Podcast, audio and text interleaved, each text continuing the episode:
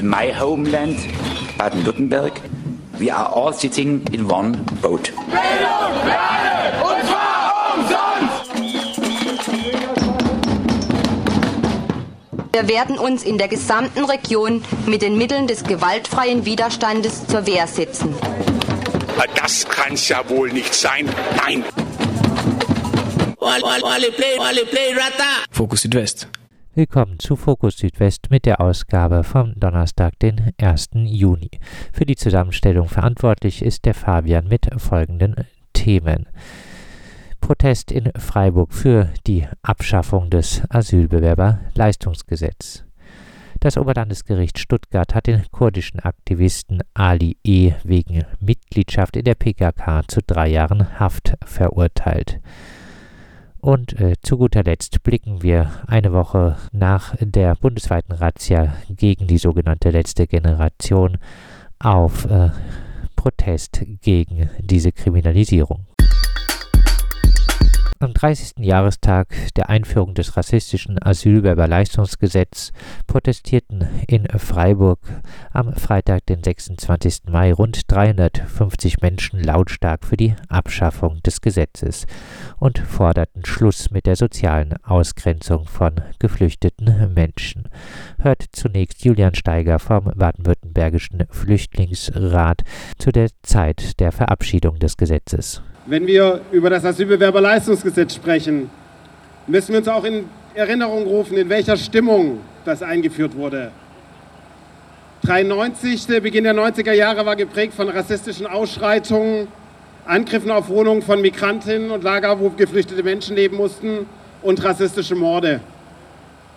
Rostock-Lichtenhagen, Hoyerswerda, Mölln sind nur einige bekannten Namen für den gewaltvollen Rassismus dieser Zeit.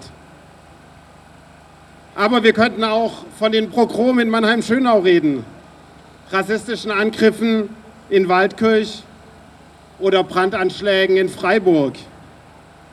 Taten, die leider weniger im kollektiven Gedächtnis der Mehrheitsgesellschaft verankert sind, obwohl auch hier eine Vielzahl von rassistischen Anschlägen begangen wurde.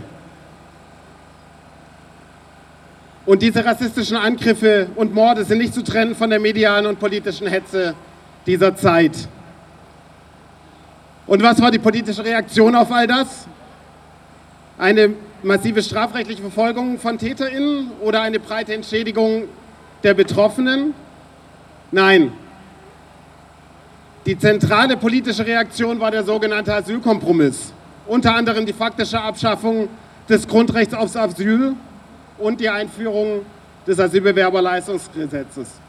So Julian Steiger vom baden-württembergischen Flüchtlingsrat zur Zeit vor 30 Jahren, als das Asylbewerberleistungsgesetz eingeführt wurde. Was das Ganze beinhaltet, dazu Walter Schlecht von Aktion Bleiberecht. Wenn wir von Asylbewerberleistungsgesetz sprechen, dann sprechen wir von zwei Menschenwürden, die durch das Gesetz definiert wurden. Wir sprechen von Leistungseinschränkungen von 20 bis 25 Prozent und davon, dass diese Leistungen 19 Jahre nicht erhöht wurden. Da läuft aktuell noch beim Bundesverfassungsgericht eine Klage dazu. Wenn wir vom Asylbewerberleistungsgesetz sprechen, sprechen wir von einem Sachleistungssystem, mit dem Geflüchtete versorgt wurden, damit sie nicht mit Bargeld in Kontakt kommen. Wir sprechen darüber, dass allein die Mehrkosten für die logistische Durchsetzung des Sachleistungssystems Milliarden D-Mark bzw. Euro gekostet haben, bis heute. Wir sprechen von einer Versorgung mit Essenspakete, Belieferung von Fertigessen, Gutscheinen zum Einkauf, von Kundenkontenblätter, von Shopsystemen in Sammellagern, von Chipkarten und einer Versorgung durch eine Fertigküche. Alles ausgrenzende Versorgungsvarianten, die bei den Behörden ausgedacht wurden, um in die Selbstbestimmung der Ernährung der geflüchteten Menschen einzugreifen. Wenn wir von Asylbewerberleistungsgesetz sprechen, dann sprechen wir davon, dass die soziale Ausgrenzung in den Sommerlagern über dieses Gesetz in den letzten 30 Jahren stattgefunden hat und immer noch stattfindet. Wir reden über abgesenkte Leistungen, über ein politisch gewolltes, prekäres Leben, über ein Leben in Substandards, über intensive Grundrechtseingriffe und auf, über aufgezwungene Fürsorgeleistungen, die nicht sein brauchten, weil damit immer ein Arbeitsverbot verbunden war. Das Arbeitsverbot thematisierte auch Mamnu in seiner Rede. Manchmal in Medien, man sagt immer, in Deutschland, wir brauchen Flüchtlinge, die hier arbeiten, aber das geht nicht so in Deutschland. Es gibt viele Leute, die hier arbeiten wollen, aber die haben Arbeitsverbot.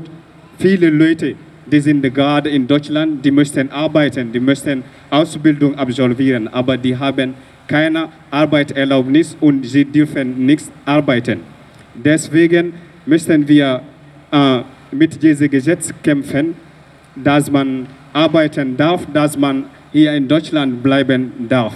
Das Freiburger Medinetz machte auf die eingeschränkte gesundheitliche Versorgung von Geflüchteten durch das Asylbewerberleistungsgesetz aufmerksam. Gegen diese Einschränkung der Gesundheitsversorgung laufen Medinetze äh, bundesweit schon lange Sturm.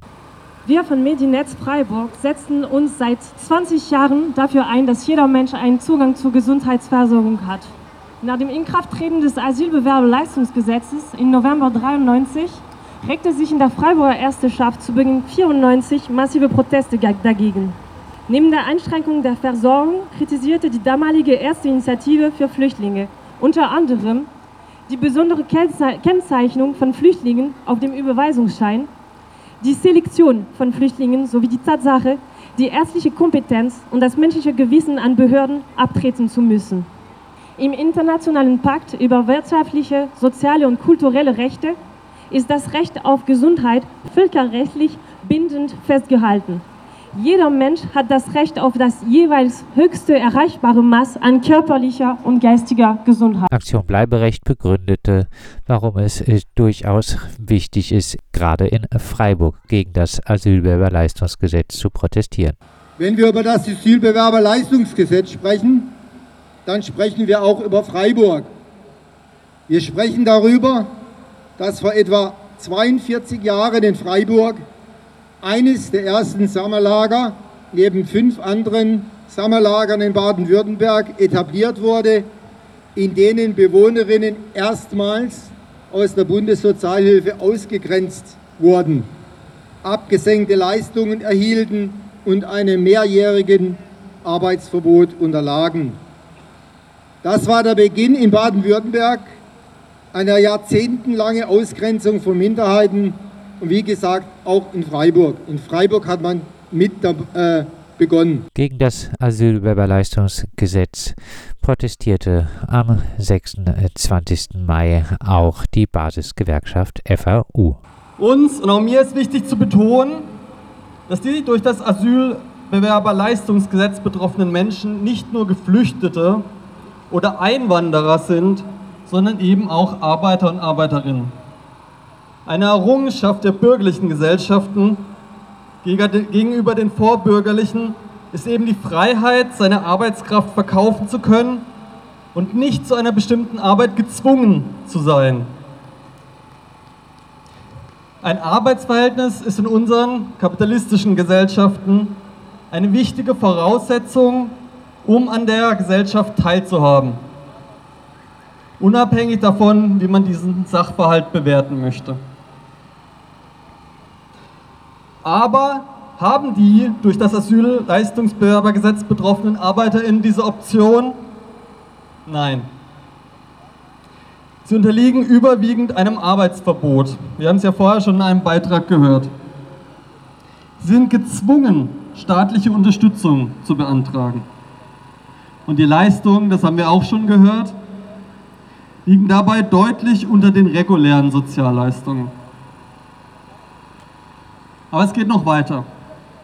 Paragraph 5 des Asylbewerberleistungsgesetzes sieht vor, dass ArbeiterInnen, also diese ArbeiterInnen, die unter dieses Gesetz fallen, zu sogenannten Arbeitsgelegenheiten herangezogen werden können. Diese Arbeitsgelegenheiten dienen vorrangig dazu, die Sammelunterkünfte, wo die Leute, haben wir auch schon gehört, nicht freiwillig wohnen, sondern gezwungen sind zu wohnen, am Laufen zu halten. Hier in Freiburg zum Beispiel äh, Putzjobs, Aufräumjobs, Sachen ausräumen, einräumen, Sachen ausgeben, also Hilfsarbeiterjobs mehr oder weniger. Aber es gibt dafür kein Gehalt, auch kein Mindestlohn, schon gar kein Tariflohn. 80 Cent Aufwandsentschädigung gibt es pro Stunde. Und weigert man sich, ist im Gesetz vorgesehen, was aber nicht überall zum Glück durchgesetzt wird, dass es Sanktionen geben kann. Also dass die Sozialleistungen, die man bekommt, noch weiter runtergekürzt werden. Das ist nichts weiter als ein versteckter Zwang zur Arbeit. Übrigens auch nicht ganz unähnlich den sogenannten 1-Euro-Jobs für Langzeitarbeitslose. Nur 20 Cent weniger und eingeführt schon 1993. Wir sehen, zuerst treffen repressive Gesetze Geflüchtete, Arbeiterinnen, dann möglicherweise die Nicht-Geflüchteten. Julian vom Baden-Württembergischen Flüchtlingsrat äußerte am Ende seiner Rede noch einmal die Hoffnung, dass man doch dem Beispiel der Behandlung von ukrainischen Flüchtlingen auch gegenüber anderen Gruppen von Geflüchteten folgen könnte. Die Regelungen für ukrainische Geflüchtete haben gezeigt, dass es anders gehen kann. Und ich hoffe, dass, äh, wenn vielen Politikern Menschenwürde wohl scheinbar egal ist, zumindest sie sich überzeugen lassen, endlich eine pragmatische Lösung zu finden, die nicht diesen immensen Verwaltungsaufwand verursacht. Wenn denen schon Menschenwürde egal ist, vielleicht sie, wollen sie zumindest nicht noch mehr Verwaltung. Lass uns das 30-jährige Jubiläum nutzen, das Gesetz abzuschaffen. Das Oberlandesgericht Stuttgart hat den kurdischen Aktivisten Ali E. wegen Mitgliedschaft in der PKK zu drei Jahren Haft verurteilt. Wir hatten im Vorfeld mit dem Rechtshilfefonds für Kurdinnen und Kurden Asadi über den Fall gesprochen und nach Ali E. gefragt. Ja, er ist halt einer der zahlreichen, zahlreichen Betroffenen von diesen sogenannten äh, Terrorismusprozessen. Und in seinem Fall ist das Außergewöhnliche, dass er so quasi äh, über einen Zeitraum von zehn Jahren äh, observiert wurde mit allen Mitteln, die dem Geheimdiensten zur Verfügung stehen. Und dann wird er dafür, wenn er doch so ein gefährlicher Terrorist ist, unter den Augen der Strafverfolgungsbehörden wird er äh, beobachtet und jetzt genau dafür angeklagt. Also das ist unglaublich und auch einmalig. Also so einen langen Zeitraum haben wir bei den anderen Betroffenen nicht. Ali E. verließ ja die Türkei und reiste dann im Dezember 1988 in Deutschland an, wo er als politisch Verfolgter anerkannt wurde. Kannst du einen Überblick darüber geben, wie diese Verfolgung in der Türkei aussah? Ja, die fand zu einem äh, Zeitpunkt statt. Das war kurz nach dem Militärputsch vom 12. Äh, September 1980. Er war immer eigentlich ein polit also politisch aktiv und insbesondere für die äh, Interessen und Anliegen, berechtigten Anliegen der Kurden und Kurdinnen. Und im Zuge dieser Betätigung ist er dann äh, im November 1980 1981 in Adana festgenommen worden und dann von, äh, von dem, einem Militärgericht äh, in Adana zu langjähriger Haftstrafe wegen Mitgliedschaft in einer terroristischen Organisation und das war damals auch schon die PKK verurteilt worden. Und man muss sich das natürlich vorstellen, das war nach dem Militärputsch unvorstellbar äh, grausame äh, Verhältnisse auch in den Gefängnissen und massenhafte Verhaftungen und Tötungen. Also extralegale Tötungen. Also das waren ganz besonders dunkle, schreckliche Zeiten. Und in dieser Zeit genau äh, hat er sich in einem dieser schrecklichen Gefängnisse befunden und ist wie tausende anderer auch schwerstens gefoltert worden. Das Ganze hat dann ja nach seiner Ausreise auch nicht aufgehört, denn Auslieferung wurde von der türkischen Justiz ersucht. Kannst du dazu ein paar Einblicke geben, wann genau das passiert ist? Ja, das ist oft so, dass die Türkei dann sagt, ähm, wenn die sich ins Ausland absetzen, wir haben einen langen Arm und äh, wir werden zusehen, dass wir den wieder ins Land bekommen und wieder vor Gericht stellen und inhaftieren können. Und ähm, das war bei ihm genauso. Also dann ist er im Jahre 2007 äh, aufgrund eines türkischen Auslieferungsersuchens äh, festgenommen worden. Alle sollte festgenommen werden. Allerdings hat in dem Fall dann das Bundesamt für Justiz äh, es abgelehnt, einen Haftbefehl äh, auszustellen. Aber das reichte dann nicht, während er sich in England aufgehalten hat. Das war dann äh, 2011 er ist erneut eine Fahndungsnotierung aus der Türkei gekommen und dann ist er aber in London tatsächlich festgenommen worden. Dann aber hat das dortige Gericht eine Auslieferung abgelehnt wegen unzureichend vorgelegter Beweismittel. Also die Türkei, die setzt das aber bis heute fort. Also das ist, ist eine Methode, äh, dass sie versuchen, überall in, in Europa der Leute äh, mächtig zu werden, zu werden, die sie verfolgen möchten im eigenen Land wieder. Das findet bis heute statt. Das aktuelle Verfahren läuft ja jetzt nach 129b Strafgesetzbuch, wonach Ali E. beschuldigt wird, Teil einer sogenannten terroristischen Vereinigung im Ausland zu sein. Wie beurteilst du diese Einstufung als Terrorismus? Ja, das äh, ist eine Methode, die eigentlich, äh, man, also den 129 muss man als politisches Gesinnungsstrafrecht bezeichnen. Äh, das ist eine Politisierung und Instrumentalisierung der Strafjustiz. Also es geht eigentlich darum, äh, politische Ziele durchzusetzen. Und Deutschland ist leider seit gut äh, vier Jahrzehnten äh, durch und durch negativ eingestellt gegenüber den Kurden. Aber äh, hat die allerbesten, engsten Beziehungen zur Türkei und äh, deswegen ist äh, dieser 129 in ihren Augen ein probates Mittel, die kurdische Bewegung so quasi im eigenen und im Interesse des NATO-Partners Türkei zu bekämpfen und die Versuche zu eliminieren und die Menschen einzuschüchtern.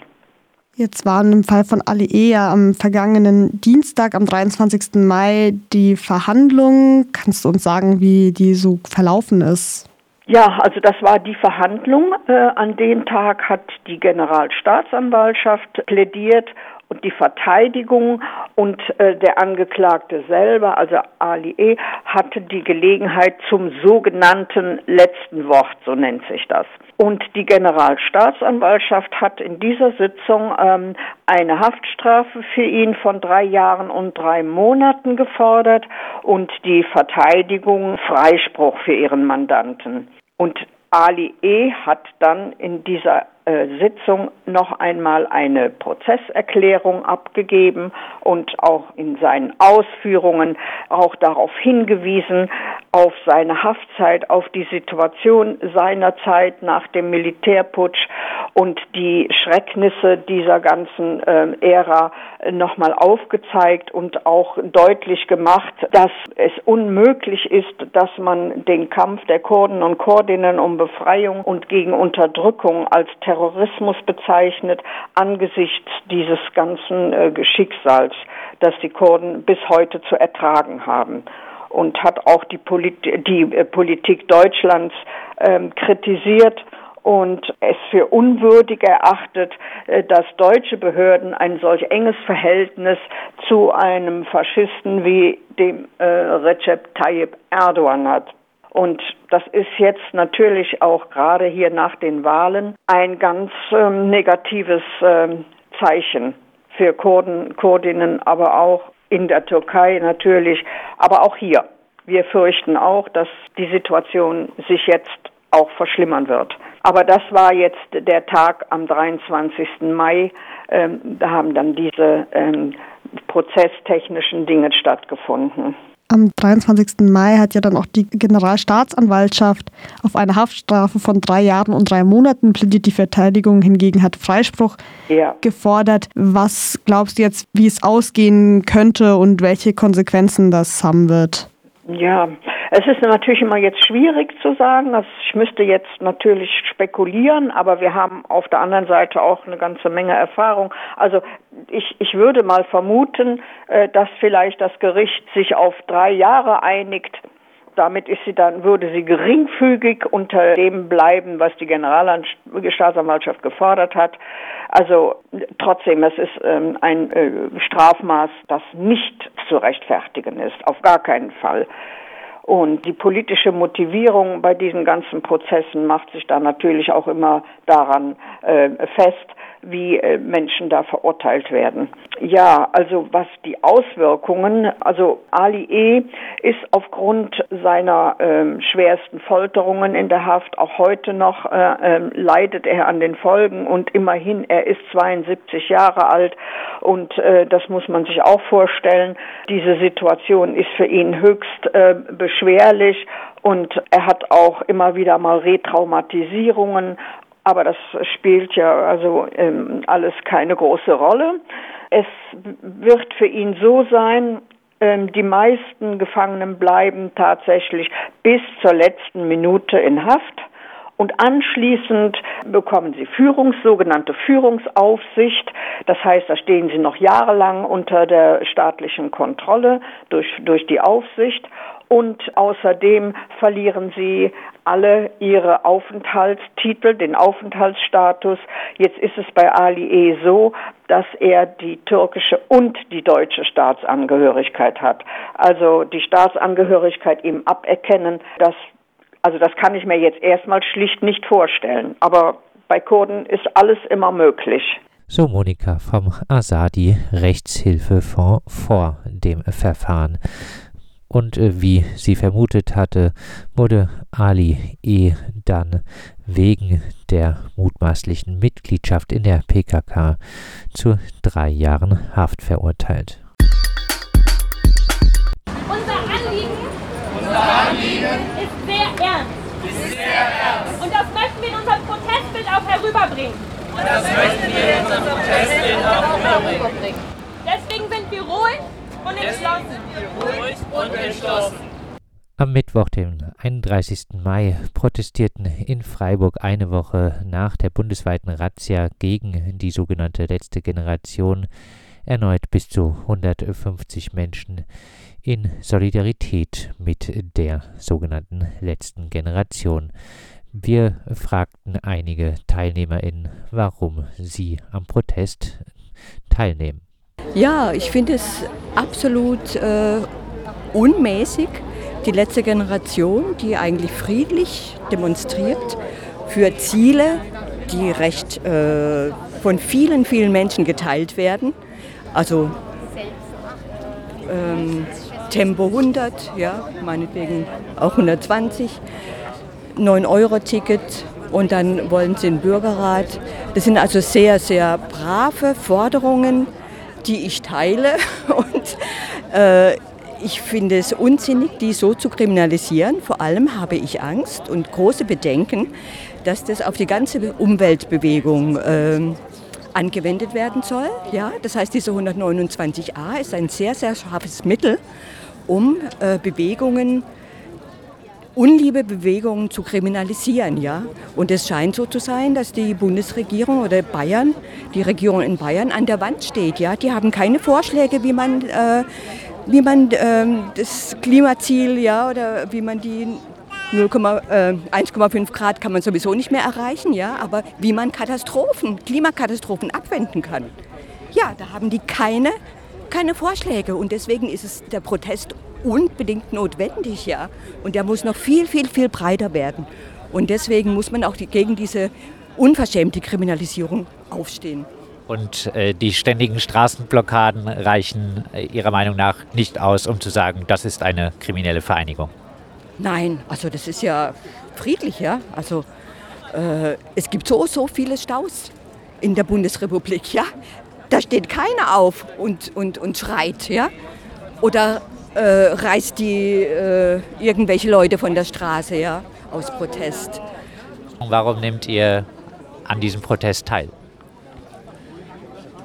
Mir fällt jetzt gerade ein spontanes Beispiel ein. Sagen wir, da drüben auf der anderen Straßenseite fällt jemand um, Herzinfarkt, und ich würde gerne jetzt Erste Hilfe leisten und diese, diese Person retten.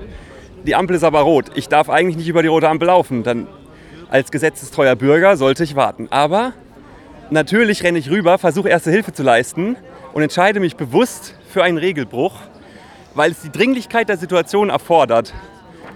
Ähm, und deswegen bin ich heute hier, weil ich die letzte Generation unterstützen möchte. Eltern haften äh, für ihre äh, Kinder, äh, lese ich auf äh, dem äh, Schild. Äh, damit ist was gemeint? Ja, natürlich. Im übertragenen Sinne? Natürlich eine Anspielung auf, auf der Straße haften, beziehungsweise auch, dass ja Teilnehmer der letzten Generation auch in Haft kommen, teilweise. Und ja, die sich ja für ihre Kinder eigentlich einsetzen. Also sie nehmen das alles in Kauf, sich auf die Straße festzukleben und auch mal im Knast zu landen für ihre Kinder, eben für die nachfolgenden Generationen. Könnt ihr äh, verstehen, dass äh, äh, die Mitglieder der letzten Generation das alles äh, so auch bis zur Haft in Kauf nehmen für Ziele, die ja jetzt gar nicht äh, besonders äh, radikal wirken?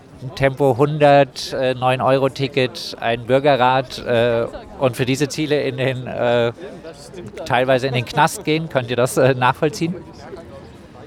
ich kann es schon nachvollziehen. Vor allem habe ich großen Respekt, ähm, dass sie das alles auf sich nehmen. Und ja, wenn die Ziele noch nicht mal sehr radikal sind, dann verstehe ich nicht, warum man Razzien gegen die letzte Generation durchführt, anstatt vielleicht mal in die Gänge zu kommen mit einem Tempolimit, ähm, was ja schon mal ein guter Anfang wäre. Vielleicht noch eine Frage. Äh, ich sehe ein Kartenhaus äh, auf äh, dem mitgeführten Blatt. Was hat das Kartenhaus zu bedeuten? Genau, das Kartenhaus zeigt äh, die verschiedenen Arten und Lebensräume, auf denen unsere Existenz beruht. Und der Mensch auf dem Kartenhaus sagt so, was kümmert mich überhaupt das Artensterben? Und es soll zeigen, dass äh, wir das vielleicht jetzt nicht merken, wenn einzelne Arten sterben, aber irgendwann wird das Kartenhaus zusammenfallen. Und da sind wir auf dem besten Weg hin, dass das Kartenhaus zusammenfällt. Ja, genau. Wir befinden uns mitten im, ich glaube, sechsten großen Artensterben ja. der Erdgeschichte. Also ich nehme an dem Protest teil, weil die Ziele, die die letzte Generation hat, wie das 9-Euro-Ticket, den Gesellschaftsrat und was war das dritte? 100, Tempo 100. 100 Tempo 100 das kann ich voll und ganz unterstützen und da stehe ich auch dazu. Und ich finde, dass die letzte Generation ja nichts will, was die Regierung nicht eigentlich will oder wozu sich die Regierung verpflichtet hat, es zu machen. Und sie tut es nicht. Und deswegen unterstütze ich die. Und wenn man dann die letzte Generation kriminalisiert und Razzien macht, wir waren ja letzten Mittwoch auch schon auf einer Demo oder Kundgebung, dann ist das unter aller Sau. Das, in diesem Land möchte ich so da nicht leben der ständig Straßenblockaden macht, muss äh, der nicht damit rechnen, äh, dass äh, die Staatsgewalt äh, da äh, nicht zuschaut? Was heißt denn hier ständig Straßenblockade? Das wird immer verkauft, wie wenn ganz Deutschland lahm liege. Wie viele Leute hatten das letztendlich wirklich betroffen? Wie viel Prozent aller Autofahrenden? Das ist lächerlich auf jeden Fall weniger als äh, die, die, Staus äh, genau, aus. Wenn jeder Fahrgemeinschaft bilden wird und keiner mehr allein im Auto sitzen wird, wird es überhaupt gar keinen Stau geben. Dann müsste die letzte Generation nicht so agieren, wie sie agiert. Woher kommt das, dass äh, sie von den Behörden so kriminalisiert werden. Was, wenn, warum, was ich glaube, warum? Ja, genau. Weil sie Schiss haben, die haben die Hose voll. Der Herr Lindner hat die Hose gestrichen voll, dass er seine Autolobby da irgendwie ein bisschen der Marsch blasen muss. Die haben Angst, glaube ich. Angriff ist die beste Art der Verteidigung.